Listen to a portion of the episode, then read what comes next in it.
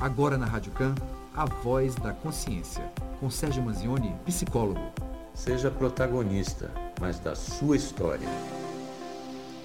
Bom dia, Sérgio. Mais uma quarta. Seja muito bem-vindo.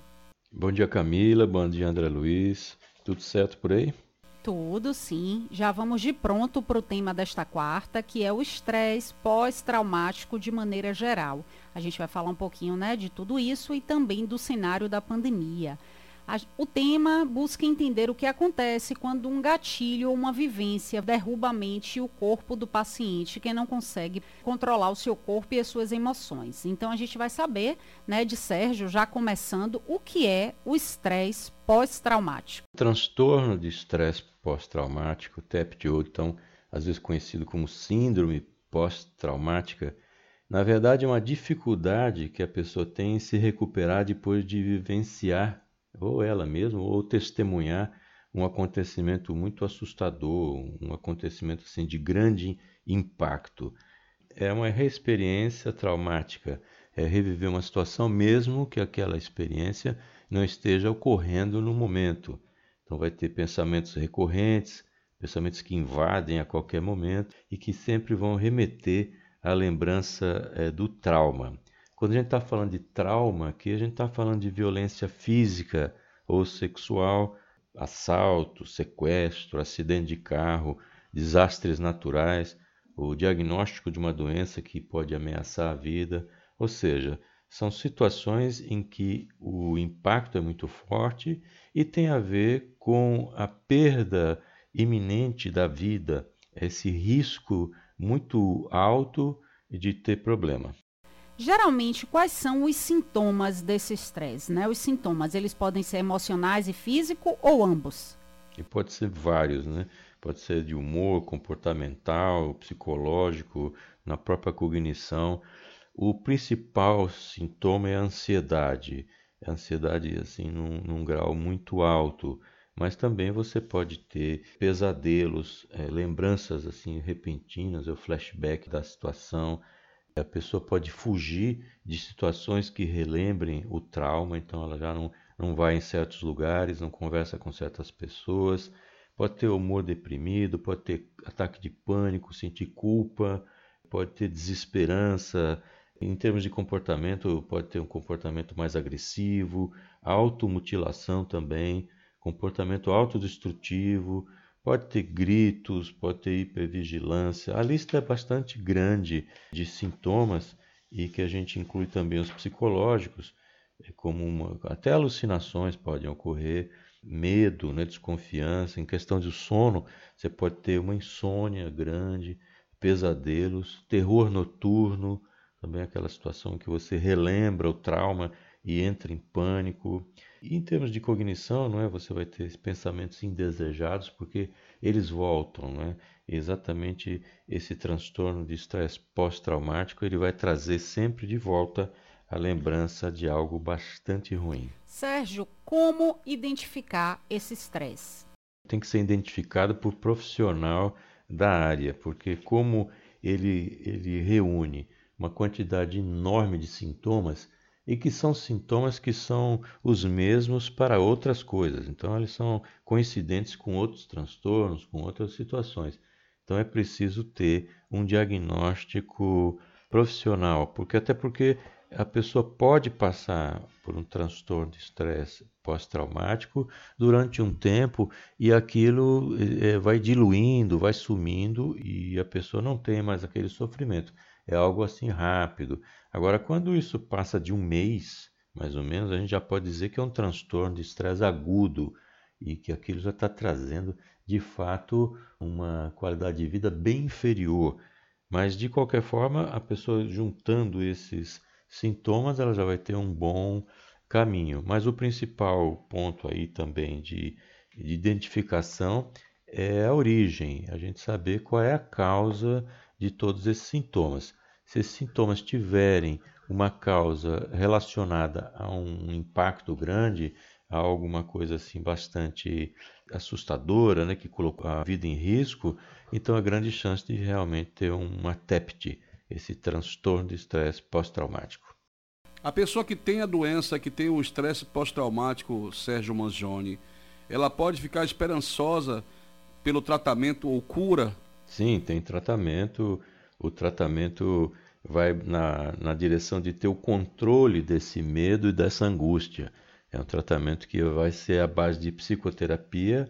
A maior parte pode ser é, através da psicoterapia, onde a pessoa vai poder esclarecer melhor, poder entender, compreender melhor a situação e poder lidar com esse assunto. Porque, como a gente falou anteriormente, às vezes tem culpa, a pessoa é aquela que promoveu a situação, ela precisa lidar com essa culpa, perdoar a si mesmo, perdoar os demais, se livrar desse tipo de flashback que vai trazer sempre a imagem do que aconteceu. Então, a psicoterapia é um caminho necessário para isso e pode também ser necessária a utilização de medicação. E aí é um tratamento conjunto, que é um, um tratamento já psiquiátrico e mais esse, a psicoterapia. Agora pode ficar aí tranquilo porque existe sim tratamento. Além do mais, a pessoa pode também já praticar sozinha técnicas de relaxamento, meditação, yoga, isso tudo como auxiliar. Mas normalmente o, o transtorno de estresse pós-traumático é uma avalanche. Ele passa por cima de tudo isso e a pessoa não consegue nem parar para meditar, nem para ter uma yoga.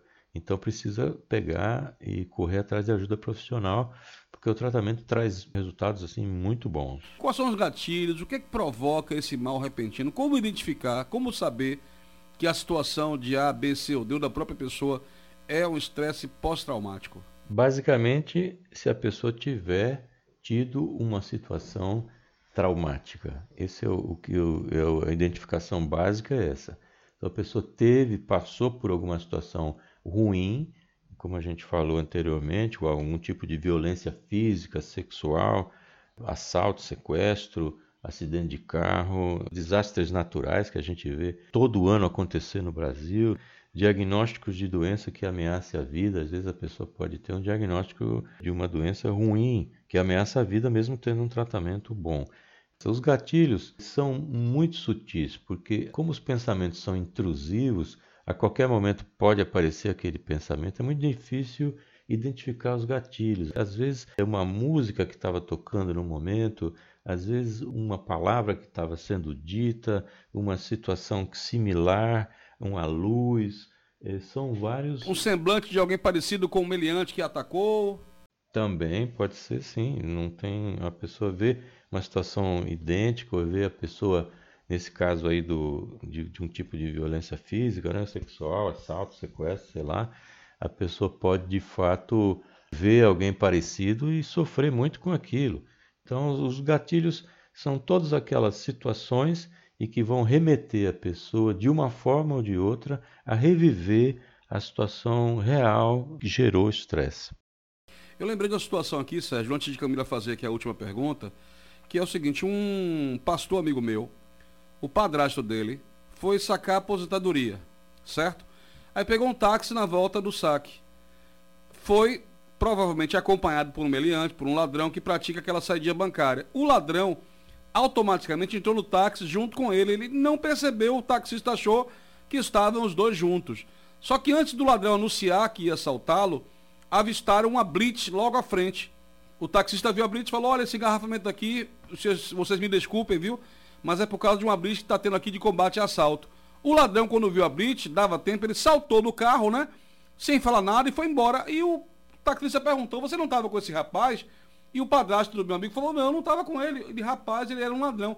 Ele ia te roubar. Foi para casa. Quando chegou em casa, que ele contou para a mãe do meu amigo, são dois idosos, ele também é idoso. Ela falou: Mas, Fulano, você não prestou atenção, você ia trazer alguém que ia, podia pegar a gente aqui, roubar e matar a gente. Como é que você pode? Ele aí se tocou na situação, caiu a ficha. E pasme aí, Sérgio. Ele teve um infarto fulminante morreu na mesa ali, com o rosto em cima da comida.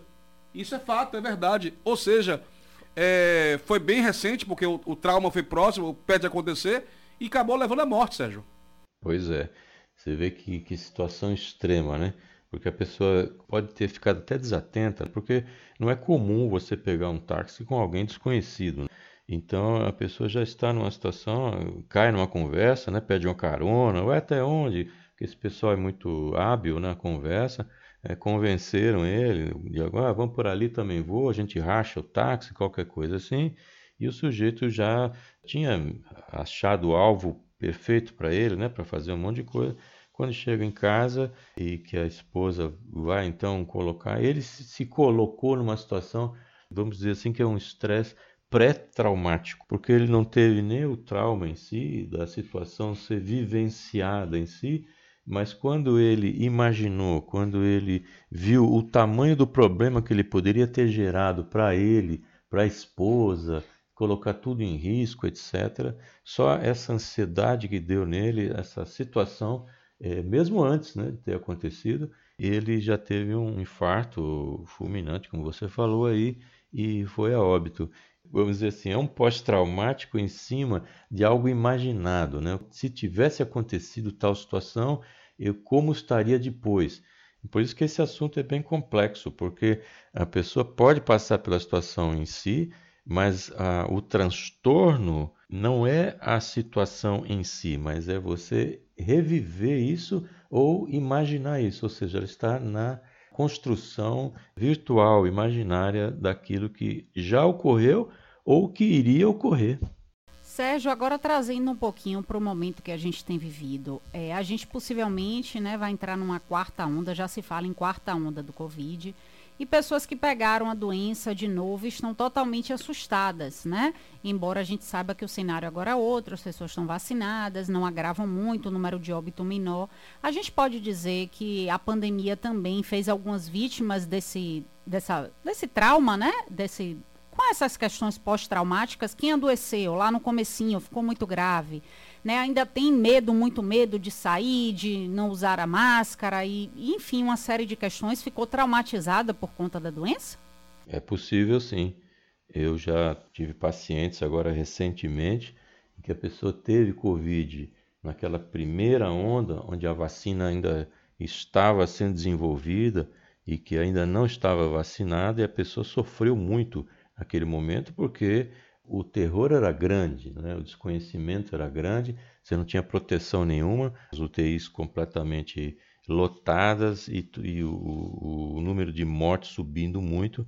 E esse paciente, ele de fato passou por uma situação bem complexa, de ser entubado, etc., e voltar depois, estar tá, tá recuperado, e ele se recuperou pois agora já tomou a terceira dose da vacina, já está com a terceira dose, acho que vai tomar a quarta dose de reforço agora, mas ele sente muito ainda as questões relacionadas à Covid. Tanto é que ele tem um sofrimento exagerado até hoje, quando anuncia, por exemplo, ah, vai ter a quarta dose, aquilo já coloca ele em pânico, porque ele diz, bom, quarta dose significa que a doença está aí, mesmo ele sabendo e tendo conhecimento bastante amplo da, da situação, de que, como você citou aí, o fato de a pessoa estar vacinada já evita os casos graves da doença, a pessoa não entra mais naquela situação gravíssima. Tem sintomas leves, às vezes é assintomático até, não tem sintoma nenhum,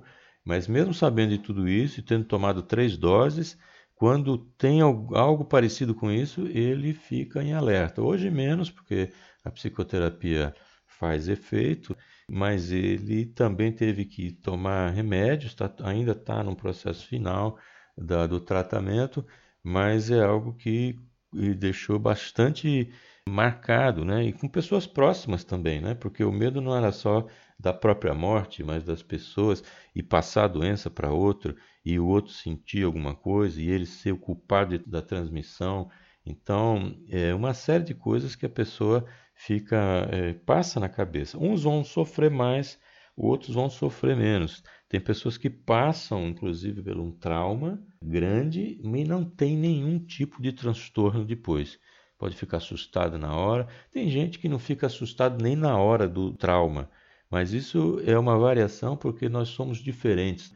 Como eu sempre digo, o normal é ser diferente.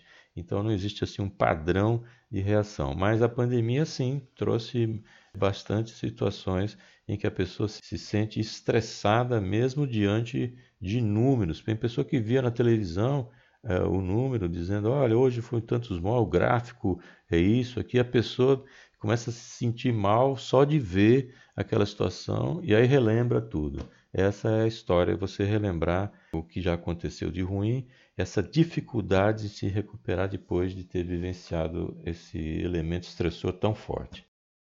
Aos que querem me encontrar, eu estou no www.sergiomanzione.com.br. Manzione é M-A-N-Z-I-O-N-E. Lá é uma porta de entrada para as coisas que eu faço. Também convido para ouvir o meu podcast, que está disponível aí nas principais plataformas, nos players, né, Spotify, Anchor, etc. E que chama-se Psicologia Cotidiana. É só procurar Sérgio Manzioni que eu apareço lá. Muito obrigado a todos. Bom São João para a semana que vem e até a próxima. Obrigado.